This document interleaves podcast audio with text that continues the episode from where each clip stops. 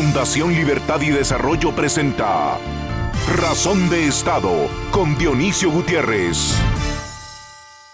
Los doctorados honoris causa, un premio Nobel, la admiración del mundo libre, el respeto de enemigos y detractores, una vida de lucha con saldo a favor y el cariño de quienes le conocen solo puede ser la prueba indiscutible de que se ha caminado una larga jornada por la senda del honor, la decencia y la libertad.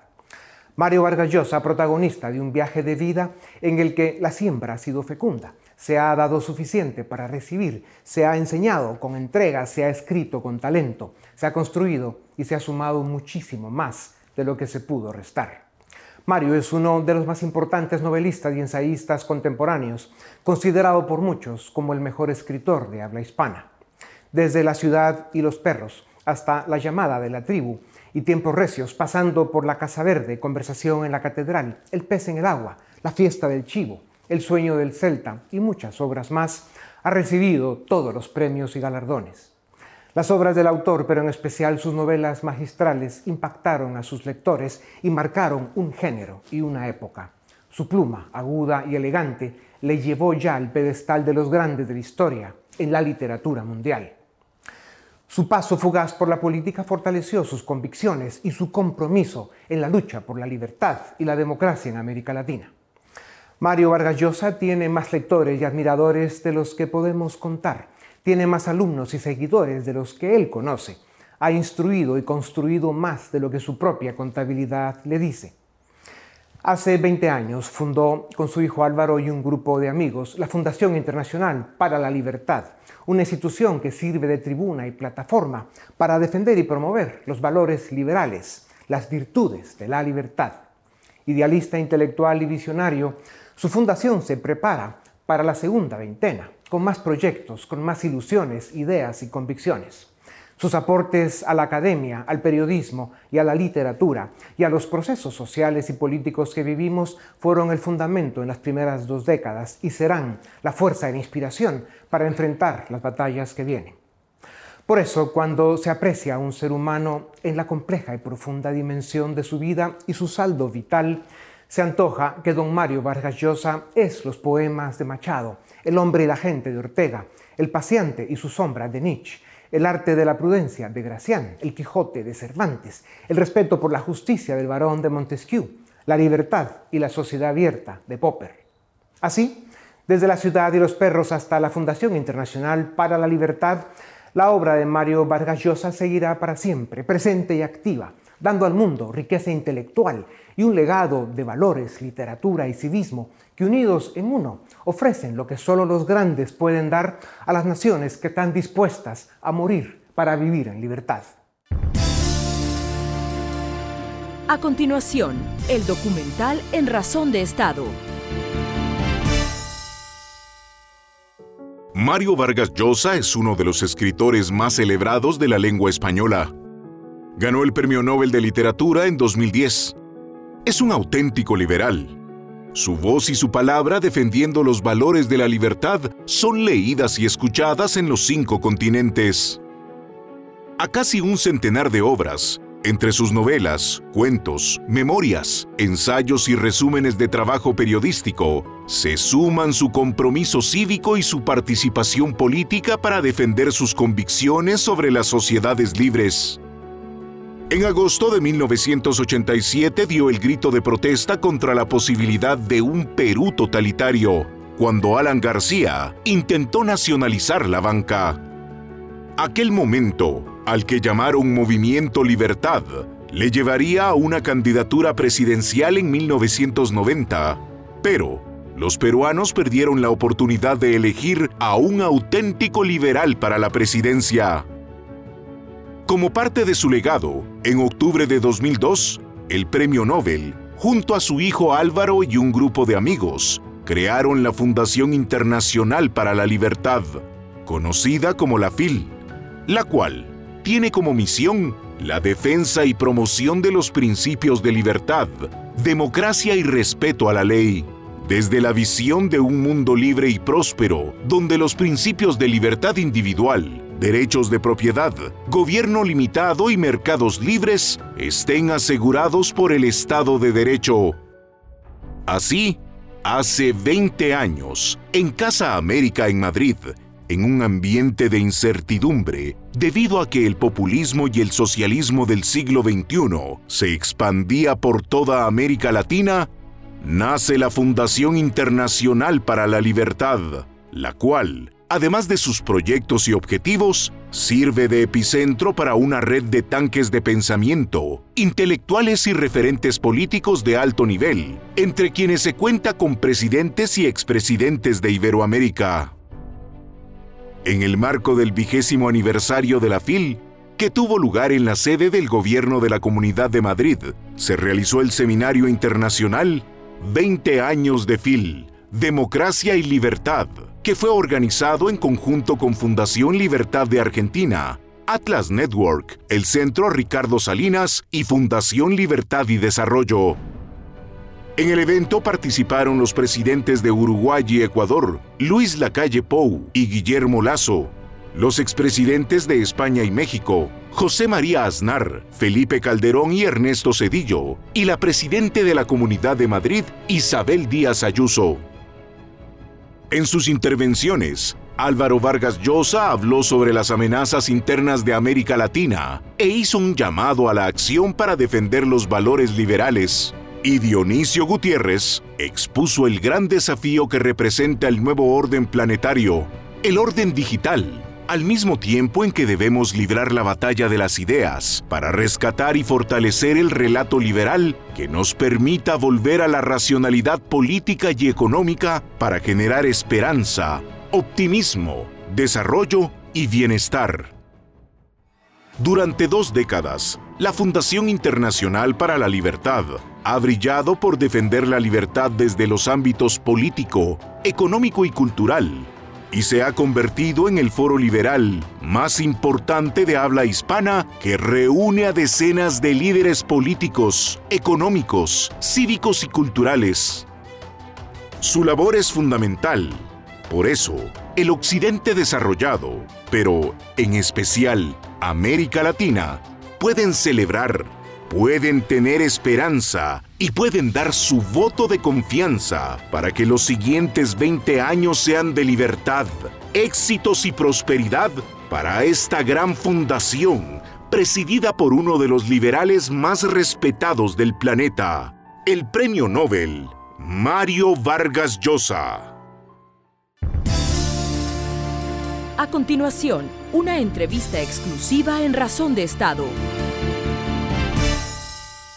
Para quienes hemos pasado buena parte de nuestra vida temiendo perder la libertad a manos de matones y tiranos, como la tienen perdida hoy tres naciones latinoamericanas, y para quienes viven hoy en países que están en peligro de perderla, la libertad, como debe ser, se convierte en el valor supremo, el más importante, por el que debemos estar dispuestos a dar hasta la vida. La libertad, como la historia nos enseña, es una causa que merece la pena. Para hablar sobre los desafíos de Iberoamérica y el futuro de la democracia liberal y el capitalismo desde una visión intelectual global comprometida y desde una plataforma como la que ofrece la Fundación Internacional para la Libertad, tengo el privilegio de presentarles a Álvaro Vargas Llosa, escritor, periodista y conferencista internacional, graduado de London School of Economics con una maestría en Value Investing en Teoría del Ciclo Económico en OMA. Dirigió el Center of Global Prosperity del Independent Institute en Washington. Ha ejercido el periodismo escrito, televisivo y radial en dos continentes. Fue corresponsal en diversos medios del mundo hispanohablante y dirigió las páginas editoriales del Nuevo Herald de Miami. Álvaro Vargallosa es muchas cosas buenas, pero en especial es un intelectual de talla global, comprometido con los valores de la libertad y dispuesto siempre a dar la cara, poner el pecho y arriesgar la vida por la democracia y la libertad de su país y de Iberoamérica. Álvaro, bienvenido a Razón de Estado. Es un gusto saludarte en Madrid y gracias por la hospitalidad en tu casa. Y gracias por esa introducción tan amable y generosa. Nos conocimos en los 80, tú y yo en nuestros 25 años, con el pelo muy negro, por cierto. Dirigías Planeta 3, aquel gran programa de televisión, y me hiciste una de las primeras entrevistas de televisión que hice. Han pasado muchas cosas desde aquel día. Todo lo que ha pasado. Bueno, se acabó el siglo, el siglo XX, se acabó con la derrota de la Unión Soviética, el derrumbe de la Unión Soviética, el, el muro de Berlín, eh, con el triunfo en el occidente, digamos, de la causa de la libertad, quizá no un triunfo completo y total, pero un triunfo de todas formas, con una América Latina que hizo una transición significativa, por lo menos durante una etapa, hacia, en fin, por lo menos el crecimiento de la clase media, unas oportunidades de prosperidad para un número importante de latinoamericanos que no habían siquiera soñado con esa posibilidad. Y después de todo eso, bueno, un mundo más complejo en el que entramos ahora, polarizado, con populismos de izquierda y derecha dando vueltas por ahí. Pero en fin, han pasado muchas cosas. Así es, por eso el tema de esta entrevista, Álvaro, es la fundación que preside tu padre, la Fundación Internacional para la Libertad, que en estos días cumplió 20 años y es lo que estamos celebrando. ¿Cómo y por qué nace la FIL? Nace con la idea originalmente de ser una sombrilla que agrupe a otras instituciones del mundo y de la causa de la libertad que estaban como eh, dispersas por ahí, sin una conexión unas con otras, sin combinarse, sin aunar esfuerzos. Eh, nosotros veíamos al otro lado a los adversarios de la libertad haciendo muchas cosas mal, pero una muy bien, sabiendo unirse, sabiendo, eh, digamos, este, combinar sus energías y su imaginación. Y dijimos, vamos a hacer algo parecido, pero mejor hecho. Y la FIL tenía la vocación de ser la, la sombrilla. Luego la FIL se ha convertido en sí misma en una organización también que sin perder la vocación de agrupar a los demás también tiene un perfil propio. Cuando dices agrupar, reunir, el poder de convocatoria es muy importante y eso ustedes lo tienen tu energía, tu liderazgo, obviamente la historia y el prestigio de tu padre y Gerardo Bon Giovanni, que es una fuerza de la naturaleza, pues forman un trío galáctico que hace milagros y han logrado organizar reuniones con mucha potencia iberoamericana. Y queríamos y seguimos queriendo hacer algo muy importante, Dionisio, que creo que no se había hecho, por lo menos no en nuestro mundo. Queríamos que pudiéramos reunir a gente del mundo intelectual y de la academia, con gente del mundo de la empresa y de los negocios y gente del mundo político. Esos tres órdenes estaban muy disociados unos de otros. Los intelectuales mirando al mundo de la, de la empresa con desconfianza, eh, la gente del mundo de la empresa mirando a los intelectuales como gente que habla mucho pero no hace nada, eh, la, gente, la gente, digamos, del mundo de la política mirando a ambos con un poco de desconfianza porque piensa que quieren influir demasiado en ellos, los demás mirando a la política como algo sucio, decíamos no, los tres, las tres corrientes son indispensables para una batalla en favor de la libertad. Álvaro, ¿qué toca ahora? ¿Cuál es el proyecto central? Después de 20 años de aprendizaje y de construcción de muchas cosas, ¿cuál es el futuro de la Fundación? Estamos haciendo varias cosas. Primero hemos incorporado la Cátedra Vargas Llosa, la Cátedra Vargas Llosa que tiene eh, una dimensión más cultural que política, pero que tenía una vida más bien independiente, autónoma. Ahora la hemos incorporado a la FIL sin perder su perfil, por supuesto, autónomo, porque es cultura y no, y no política, aunque entre ambas cosas hay unos ciertos vasos comunicantes. Esto es algo muy importante. Otra cosa que estamos haciendo es poniendo una pata en los Estados Unidos. Estamos abriendo oficina en Miami, estamos haciendo un enorme esfuerzo para dotar a esa presencia en Miami de una autonomía incluso financiera, de, de un perfil eh, significativo, porque queremos irradiar también desde allí hacia las dos partes de las Américas, hacia la América anglosajona y del norte y hacia la América eh, latina. Y luego tenemos otra cosa muy importante por delante. Eh, estamos en un mundo altamente polarizado, con populismos de ambos lados cada vez más arraigados y con más fortaleza y creemos que es eh, hora en los próximos, digamos, 10, 15 años de dar una grandísima batalla para explicar qué cosa es el liberalismo y qué cosa no es el liberalismo y qué nos diferencia de ambos populismos. Exactamente. Cuando hablas de lo que no es el liberalismo, pues ahí está ese oscuro grupo que forman quienes se dicen de derecha, pero lo que hacen es desprestigiar los valores liberales. Ese grupo es un extravío, un despropósito al que llaman nacional populismo. Son autoritarios, normalmente corruptos, no respetan las reglas de la democracia, etc. Pero hay un monstruo mucho más grande en este momento que está destruyendo las democracias de América Latina. De México a la Argentina la han venido capturando, secuestrando y, creemos... Eh, que el riesgo de perder nuestras libertades por un periodo de tiempo a manos del populismo autoritario de izquierda es alto. Ese grupo de gobernantes se esconde en el foro de Sao Paulo o el grupo de Puebla con la complicidad del eje del mal que forman Moscú, Pekín y Teherán para desde el sur plantar cara a Estados Unidos. ¿Qué papel va a jugar la FIL en los próximos años para ser parte del esfuerzo liberal que debe ser la contraparte de ese movimiento populista que puede atrasar América Latina por décadas? Tenemos una inmensa batalla que dar país por país y por eso estamos diseñando todo un plan de acción, ya no solamente a nivel, digamos, de conjunto, sino específicamente en los países eh, clave. México es uno de ellos, evidentemente, ahí es donde nació este grupo de, de, Puebla, que en cierta forma es una continuidad del Foro de Sao Paulo. También estamos dando una batalla en Brasil, hemos tenido un personaje muy importante de Brasil, el juez Moro, hace pocos días, eh, dando aquí un testimonio significativo.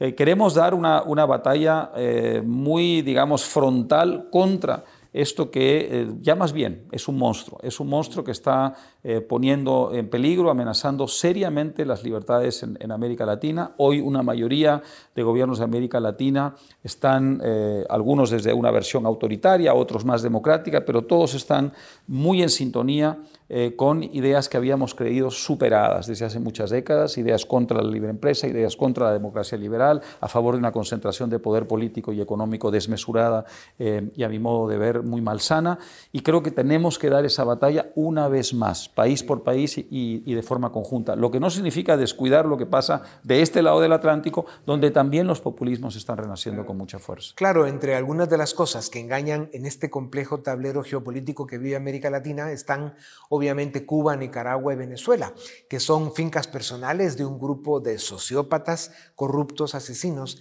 que no tienen respeto alguno por el ser humano. Pero hay países como Argentina, caso paradigmático, un país gobernado por payasos populistas que han destruido lo que fue en su momento el país más rico del mundo. Argentina vive el populismo de una izquierda rancia, clientelar, corrupta, que lleva 25 años vendiéndole mentiras y trampas al pueblo argentino y siguen votando por ellos. Claro, tienen una base de votantes manipulados con programas clientelares y aunque han destruido la economía, se mantienen en el poder.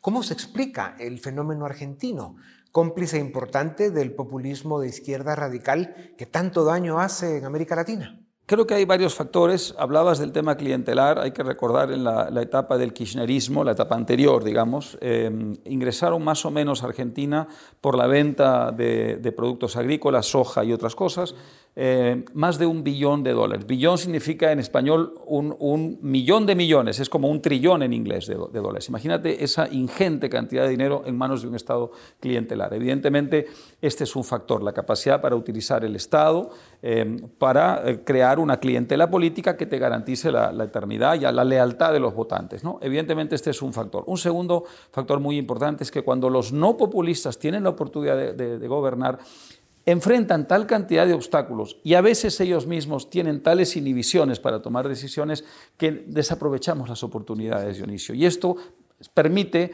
que se les atribuyan culpas y errores que en realidad son del bando contrario. Eso pasó con nuestro amigo Mauricio Macri, a quien le atribuyen muchas cosas que en realidad eran parte de la herencia del kirchnerismo que él recibió, independientemente de que, como él mismo reconoce, hay decisiones que debió tomar y que no debió. Sebastián Piñera heredó el gobierno que dejó Bachelet.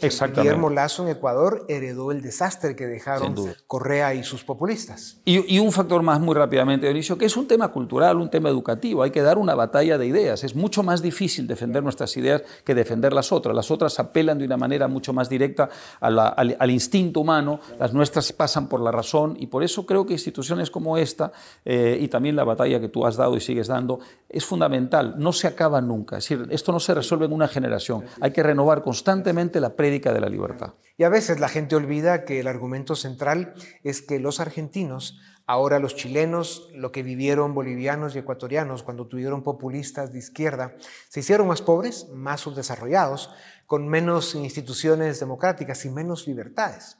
El absurdo está en que la mentira que vende el populismo de izquierda es hábil, engañosa, y vemos pueblos eligiendo a sus verdugos. Así en Fin, el capitalismo no es perfecto, como tampoco lo es la democracia requieren trabajo, sacrificios, pero se puede construir, evolucionar y alcanzar bienestar. No hay ninguna duda, todos los ejemplos están ahí. América Latina, Chile, a pesar de todo lo que ha pasado en Chile desde 2019, desde que estalla esta rebelión contra, contra, el sistema. Al final, si tú ves, una vez aquietadas las aguas, em, todas las estadísticas indican Chile es hoy día un país que está bastante por delante del resto y de hecho muchos chilenos han reaccionado ahora votando contra el proyecto de constitución, que era un proyecto abiertamente antidemocrático político y, populista, defendiendo qué cosa, defendiendo en el fondo un modelo en el que ellos ven ahora muchos beneficios. Mm, eh, los países del sudeste asiático, ni se diga, adoptaron la, primero la libre empresa, luego adoptaron la democracia liberal. Los países nórdicos, que el socialismo pone como ejemplo, los países escandinavos, dicen, ahí está un socialismo que funciona. Son países capitalistas, son países absolutamente capitalistas de libre empresa, donde en determinados periodos el Estado recauda un cierto nivel de impuestos para redistribuir. Cuando se les pasa la mano, les va mal y entonces retroceden inmediatamente. No, hay un solo ejemplo en el mundo, Dionisio, para, para terminar con esta, con esta idea de país exitoso que no haya hecho de la libre empresa su sistema de gobierno. Álvaro, la peligrosa trampa en que está América Latina ahora, el gran desafío es que AMLO en México, Boric en Chile, Petro en Colombia y los otros populistas que están llegando al poder respeten la regla democrática, la alternancia en el poder y que cuando llegue la siguiente elección permitan a sus pueblos elegir democráticamente y si pierden, que entreguen el poder. Esta será la clave del futuro de la democracia en la región. Eso es muy importante. Desgraciadamente conspira contra eso, eh, en realidad conspiran una serie de factores. Uno de ellos es López Obrador el país más grande de habla hispana del mundo, la segunda economía de América Latina después de, Brasil. Es un país enorme, un país importante, un país umbilicalmente vinculado a Estados Unidos.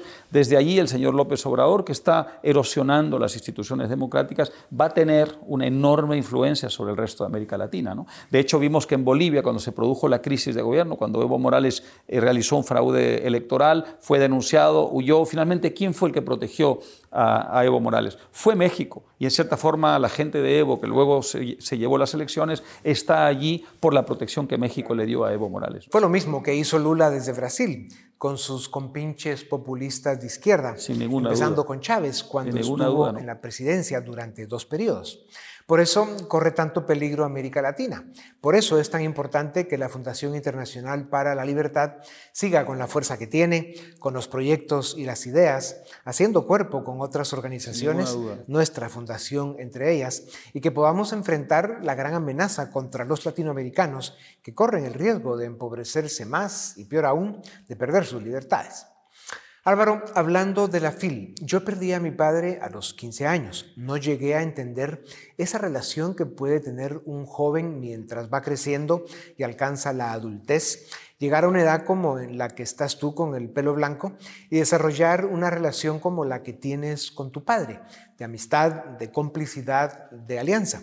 Lo proteges sin que se dé cuenta arman juntos proyectos con mucha potencia y eso tiene un mérito extraordinario. Digamos, no es lo común. Comparte con nosotros un poco sobre esa relación de amistad y complicidad y lo que viene para la FIL en los próximos años, que pueden ser difíciles para la América Latina. Mire, es un tema muy, muy bonito. Eh, yo te diría que yo nací a la conciencia política siendo muy, muy, muy niño en un momento clave en la historia de mi familia, eh, un momento de transición, cuando mi padre rompe con sus ideas socialistas y rompe con sus ideas de, de, izquierda extrema y sobre todo procastristas, y toma, sí, pero toma una posición muy impopular en ese momento, sobre todo en el mundo académico e intelectual. El mundo suyo era un mundo donde estar del otro lado era mm, asumir, digamos, eh, una familia, una familia que te protegía, una familia intelectual, ideológica, que te, que te, daba cobertura. Romper con todo eso era quedarte en una enorme soledad. Y yo vi a mi padre eh, ser agredido, insultado, en fin, trataron de destruir su carrera. Felizmente él logró sobreponerse a eso y bueno, hoy día es la persona que es. Cuando tú naces a la conciencia política viendo eso, lo que sientes es una enorme solidaridad. Desde el comienzo, digamos, de mi conciencia política, hay una solidaridad muy grande con mi padre y nos volvemos eso que tú has dicho, amigos, cómplices partners, como queramos llamarlo. Y desde entonces hemos defendido la libertad, hemos aprendido, hemos leído los mismos libros, los hemos comentado, constantemente estamos intercambiando ideas y este proyecto nos une, nos une mucho y nos obliga a actuar como socios. Pues no sé si tú lo percibes, pero quienes tenemos el privilegio de compartir con ustedes y participar en los proyectos, vemos esa complicidad, la forma en que se apoyan uno al otro. En fin, eso hay que mantenerlo para seguir construyendo libertad. Álvaro, en tu conferencia hace unos días, cuando celebramos los 20 años de la FIL, afirmaste que aparte de las amenazas externas para el orden liberal y el capitalismo, en América Latina identificas tres amenazas que son internas. La primera, la incapacidad que tenemos para resolver nuestros conflictos. La manipulación en el debate sobre la desigualdad, la lucha de clases, la ausencia de valores liberales. La segunda amenaza interna es la deuda pública y las eh, políticas monetarias de casi todos los gobiernos del mundo, que tienen al planeta al borde de una estanflación, recesión con inflación. Nos estamos endeudando, dijiste, a una velocidad cuatro veces más rápida de lo que crece la economía y en 15 años hemos multiplicado por nueve veces la deuda. Es un absurdo eso de endeudarse para vivir y no dura mucho. La tercera amenaza interna es el tema identitario. Manipuladores populistas dividen y enfrentan a la sociedad desde las personas hasta los grupos por raza, género, religión, clima y cualquier excusa que permita dividir. Vamos de regreso a la tribu, afirmaste, en lugar de evolucionar y ser sociedades cada vez más abiertas. Al final de tu presentación dijiste, esto eh, no es un mensaje de derrota, pero sí de pesimismo. Y lo que hiciste fue hacer un llamado a la acción. Tu propuesta fue, debemos activarnos y buscar la forma de rescatar la racionalidad política y económica. La pregunta de fondo, Álvaro, es, ¿le tenemos miedo a la libertad los seres humanos? Yo creo que algunos seres humanos le tienen, otros piensan que la tribu te protege mejor, te da una cierta, eh, digamos, eh, eh, en fin, ausencia de responsabilidad y siempre se puede vivir de una manera mucho más holgada y de una manera mucho más, con más sensación de seguridad si uno tiene ausencia de responsabilidad, ¿no? Pero quienes defendemos la libertad lo hacemos porque hemos visto que en el largo curso de la civilización humana la libertad ha traído enormes beneficios a la, humanidad, de, los que se benefician incluso los enemigos de la libertad. Entonces, cuando uno ya descubre la libertad, no puede renunciar a ella nunca más. Ya cuando uno sabe los bienes preciosos que trae la libertad, eso se vuelve una obligación moral. ¿no? Entonces, sí, ha habido periodos más difíciles, periodos menos difíciles. Vamos a seguir luchando hasta el último suspiro por la, por la libertad, independientemente de los adversarios que tengamos enfrente. Teníamos enfrente a finales, mencionaste esto al comienzo, a finales del siglo XX a la Unión Soviética, al Imperio Soviético, si hay algo que parecía un monolito inamovible era eso, Dionisio, y fue derrotado. Así que a cualquiera de estos adversarios, digamos, respeto, saber que son enemigos difíciles de combatir, pero miedo a ellos no, miedo a ellos no. Álvaro, solo con el diagnóstico correcto y con un optimismo inteligente, proactivo y bien informado, volveremos a la senda de la libertad. Qué buena noticia para América Latina y para el mundo que la Fundación Internacional para la Libertad esté presente y activa. Vamos por los segundos 20 años y qué bueno que daremos juntos esa batalla. Álvaro, gracias y felicidades. 20 años se dicen fácil. La FIL es una obra especial, un trabajo extraordinario y tiene un gran futuro. Muchísimas gracias. A ustedes también gracias por acompañarnos una vez más. Esto es Razón de Estado. Al regresar, no se pierda el debate en Razón de Estado. Iniciamos el debate en Razón de Estado. Han pasado más de 260 días desde el inicio de la guerra en Ucrania y esta semana el mundo ha contenido la respiración con la explosión de dos misiles en territorio polaco, lo que hizo temer que esto fuera el detonante de una tercera guerra mundial. Para entender lo que sucede en Ucrania desde un punto de vista actual, pero también desde un punto de vista histórico, contamos con dos expertos. En primer lugar, Alejandro Gómez, historiador y profesor universitario, y Pedro Trujillo, internacionalista, politólogo y experto en temas de seguridad. A ambos muchas gracias por estar en Razón de Estado. Eh, Pedro, quisiera iniciar con usted. Eh, como decía, son más de 260 días de guerra en Ucrania muchos esperaban que Rusia venciera rápidamente. ¿Por qué Ucrania ha logrado resistir tanto e incluso hacer retroceder a los rusos en el campo de batalla? ¿Se ha caído el mito del poderío militar ruso? Bueno, buenas noches, muchas gracias. Yo creo que sí, esa es una de las respuestas. Se puede estudiar desde el punto de vista ruso, desde el punto de vista ucraniano. Del punto de vista ruso, resumidamente, el ejército ruso no era el que todos los analistas pensaban que era y sobre todo el que ellos vendían que tenía una capacidad superior. Si comparamos la campaña norteamericana en Irán o Afganistán con el trabajo o, el conflicto de Rusia, de su ejército en Ucrania, vemos la enorme diferencia. Pero hay otra cosa que yo creo que también hay que poner sobre la mesa en este conflicto. Aquí se le ha dado un enorme valor a las contraarmas más que a las armas.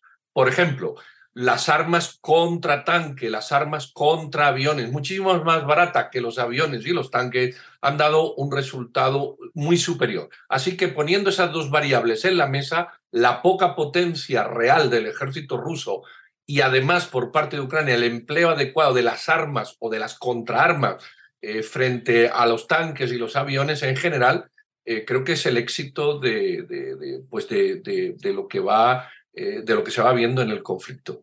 Ahora, Alejandro, a este punto, todavía no nos ponemos de acuerdo de quién es la culpa de este conflicto. desde un punto de vista histórico, ¿quién tiene la razón en este conflicto? ¿Tiene derecho Putin a reclamar el territorio ucraniano? ¿Fue culpa de la OTAN por expandirse a países de la ex Unión Soviética? ¿O simplemente estamos ante las pretensiones imperialistas de un, dos, de un déspota? Perdón? Eh, yo creo que es lo último, ¿no? Y yo creo que la culpa, al menos para mí, está clara, que es de Putin. Y, no diría de Rusia, sino de Putin, ¿no? Porque también se, se ha visto, y Pedro debe saber mejor que yo, que eh, adentro de Rusia hay resistencia también a esta, a esta invasión. Es una invasión eh, que esgrime como argumento eh, territorios que pertenecieron en el pasado a la Unión Soviética. ¿no? Ahora, si entramos en esa lógica, y, a veces la vemos inclusive en nuestra propia América Latina, eh, para el caso de Argentina y Chile está claro con, estos supuestos descendientes de mapuches, si volvemos atrás la historia y, y, queremos reclamar territorios que en un pasado pertenecieron a un imperio o a una población, el mundo entraría en guerra permanentemente. ¿no? Con lo cual, eh, una vez terminada la Segunda Guerra Mundial, se fijaron determinados territorios, que luego, después de la caída del muro de Berlín, volvieron a cambiar. E, el mundo va, está cambiando permanentemente, ¿no? Y se van creando eh, nuevas situaciones. Eh, y agregaría una cosa, ¿no? Que es esto que vos mencionaste de la OTAN. Yo creo que ahí hay, dos cuestiones a tener en cuenta. Una, eh, que obviamente los europeos no quieren la guerra, ¿no? sobre todo en los países democráticos, es mucho más difícil llevar adelante una guerra, ¿eh? porque hay que, hay que respaldarlo a través de un parlamento, de elecciones libres, etc. ¿no? Esa es la ventaja con la que cuentan los dictadores, como Hussein, como Hitler, como Stalin, y en este caso como Putin. Es decir, ellos van a la guerra, lo deciden, y aquellos que se quejan o protestan los encarcelan. Ahora, Pedro, pareciera que hay algunos países occidentales que están sugiriendo a Zelensky una salida diplomática a esta guerra. ¿Hay alguna forma de terminar este conflicto por la negociación? ¿Qué tendría que ceder cada una de las partes para que se diera ese acuerdo? Bueno, no solamente países europeos, el señor Biden eh, sugirió abiertamente al presidente de Ucrania la conveniencia de negociar. Yo aquí veo difícil veo fácil y difícil la negociación y, voy a explicar este contrasentido. Fácil porque lo que Rusia quiere es la salida al mar de Azov y al mar Negro con los territorios conquistados. Si Ucrania consiente eso, es muy sencillo sentarse en la mesa a negociar. Eh, eh, Ucrania daría por perdidos esos territorios y el señor Putin a lo mejor negociaba, teniendo en cuenta que luego la OTAN le podría llegar eh, también a las fronteras de esos nuevos territorios. Lo que ocurre es que, el presidente de Ucrania muy acertadamente dice, oiga, ¿yo por qué me voy a sentar a negociar con unos territorios teóricamente prorrusos que el señor Putin me acaba de robar? Eh, y, ahí, va a estar, ahí va a estar el dilema. Eh, Alejandro ha dicho una cosa interesantísima que los medios le han puesto poca atención. Europa no está por el conflicto, no está. Los europeos no soportan un conflicto, no quieren o si lo queremos ver desde otra perspectiva, van a ser cobardes a la hora de arremeterlo. Me da igual el calificativo, la visión que hagamos. Y eso puede obligar al presidente de Ucrania a ceder territorio en beneficio de una paz impuesta por actores externos, Europa y Estados Unidos. Pero el presidente de Ucrania tiene razón. ¿Por qué se va a sentar en la mesa a conceder algo que le acaban de robar el país vecino? Eh, eh, yo creo que esa es ese es el, equilibrio inestable de una balanza que no sabemos al final hacia dónde se va a decantar. Ahora, Alejandro, desde hace algunos años se habla del debilitamiento de Occidente y de la construcción de un nuevo orden mundial en donde el eje de poder se trasladaría hacia Oriente. Esta guerra podría ser fundamental en la construcción de un nuevo orden mundial o por el contrario, si pierde Rusia, Occidente prolongará su hegemonía mundial. Eh, espero que sea lo último, pero como decía Pedro, y esto me, recuerda a la década del 30 del siglo pasado, es decir, la gente por lo general en las democracias no quiere la guerra, ¿no? Y si se presentara el precedente este de que nos sentamos a negociar con los territorios ya conquistados, eh, flaco favor le estamos haciendo a la democracia de Occidente, porque se deja establecido que yo voy primero, invado, conquisto, y luego negocio y me quedo con lo que conquisté. Entonces, eh, y esa es la ventaja que tienen los dictadores, que saben que Occidente, que Occidente liberal, democrático, cuenta con la opinión pública adversa a la guerra. Entonces ellos toman, esto es lo que hizo Hitler a, lo largo de toda la década del 30, es decir, no, no querían guerra y lo dejaban, lo dejaban avanzar con falsas promesas, etcétera, porque además nadie asegura que una vez negociado con Putin, luego no va a pedir otros territorios porque la idea está clara de, construir o reconstruir la gran Rusia, que vaya a saber qué significa eso, ¿no? Ahora, Pedro, ¿cómo evaluar el papel de China hasta este momento? ¿Ha sido un aliado incondicional a Rusia o por el contrario, ha ayudado a contener las intenciones de Putin? Bueno, yo creo que acabas de poner la guinda del pastel. Se llama Xi Jinping. La guinda del pastel es el presidente chino y es China. Vamos a ver, yo creo que, que el presidente chino, para mí el presidente chino es, el más hábil presidente que ha tenido China desde Mao Zedong y el más eh, eh, atrevido o, incluso más atrevido que Mao Zedong. Hasta ahora ha tenido un silencio cómplice y quizás, solo quizás, Putin hubiese pensado que China estaba con él.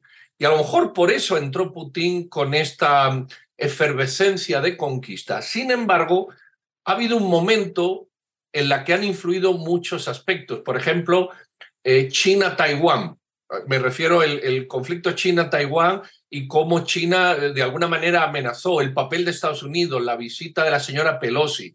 La conclusión o la pregunta que yo pondría sobre la mesa sería, ¿está Estados Unidos negociando con China una especie de acercamiento atrevido por parte de China a Taiwán en beneficio de una paz en Ucrania, es decir, en favor de que China no apoye a Putin.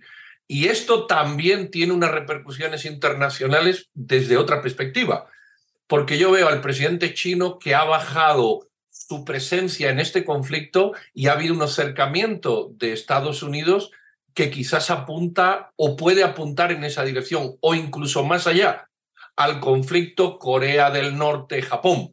Hasta dónde no está todo este aspecto incluido en esa negociación o en ese eh, eh, empuje a la negociación que el presidente Biden ofrece al, primer, eh, al presidente de Ucrania. Alejandro, es difícil o imposible, de hecho, predecir el, el futuro.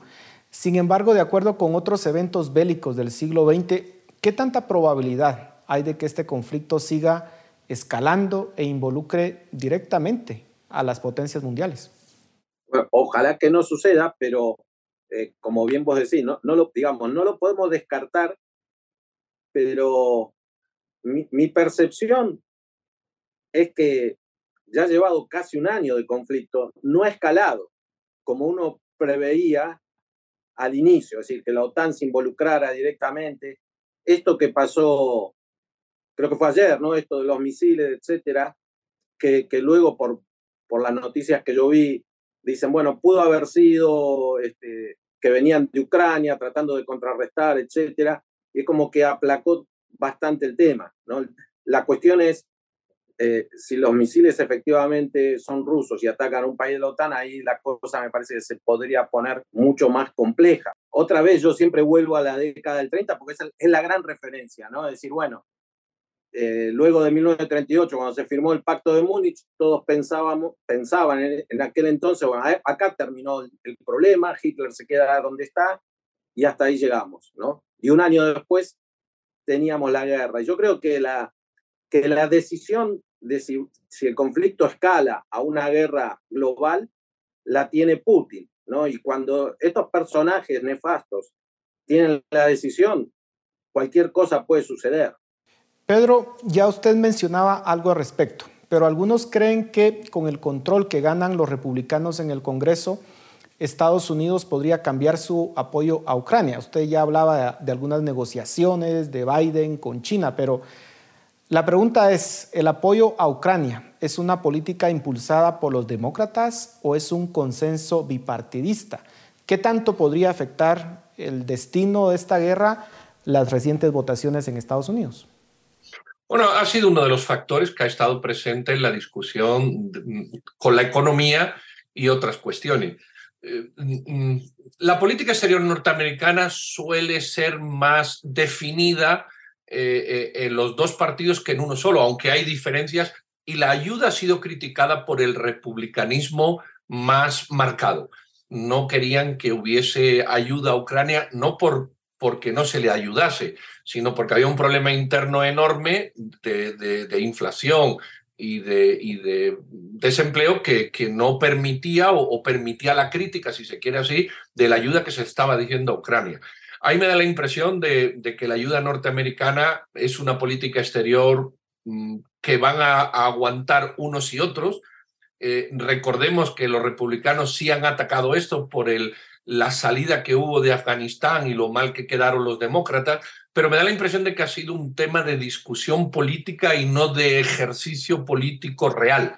Eh, si no se ayuda a Ucrania, es evidente que Ucrania no, no, no lo puede hacer. El tema que se va a suscitar ahora es cómo equilibrar las relaciones con China, Taiwán y Japón, Corea del Norte, con Ucrania, hasta dónde la política exterior norteamericana de una administración demócrata no tan debilitada como se pensaba eh, va a manejar estas cuestiones que ya vimos que el señor Trump las veía de otra manera distinta, viendo el enemigo en China y no en Rusia, como parece ser que, que ve el señor Biden.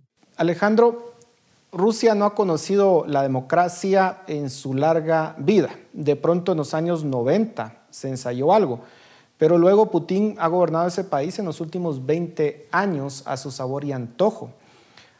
De nuevo, una pregunta complicada. ¿Cuál es el futuro de Putin y de Rusia? ¿Es, ¿Podemos interpretar a Rusia como un, un poder ascendente o es una potencia en decadencia? ¿Cómo interpretamos a Rusia?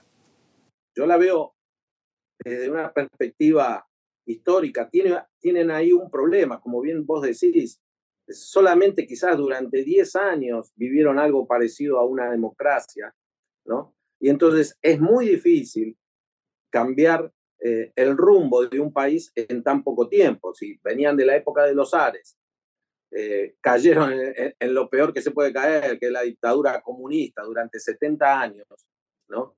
Es, es difícil interpretar a ese pueblo, ¿no? Que tiene siempre como como un gobierno que les está pisando los hombros y, y, no los deja ver más allá de, de, algunas pequeñas cosas que estamos este, eh, analizando en la actualidad, decir, el fenómeno este de Internet con, por el cual nosotros estamos comunicados, que les permiten tener acceso a información de cosas que pasan en, otro, en otros países, en otros lugares, más allá del control y la censura que trata de ejercer el gobierno. De modo que yo no soy especialista en el tema de, armas y, estas cuestiones. Me da la sensación de que, como decía Pedro bien al inicio, eh, no es tan superior como se presumía, o al menos el compromiso de las tropas, porque este es un tema que, que, en Rusia está totalmente censurado y bloqueado, ¿no? ¿Qué pasa con la gente que tiene que ir a la guerra? Pues lo mismo, eh, no es solamente que, que los occidentales no quieren la guerra, los ciudadanos rusos tampoco quieren la guerra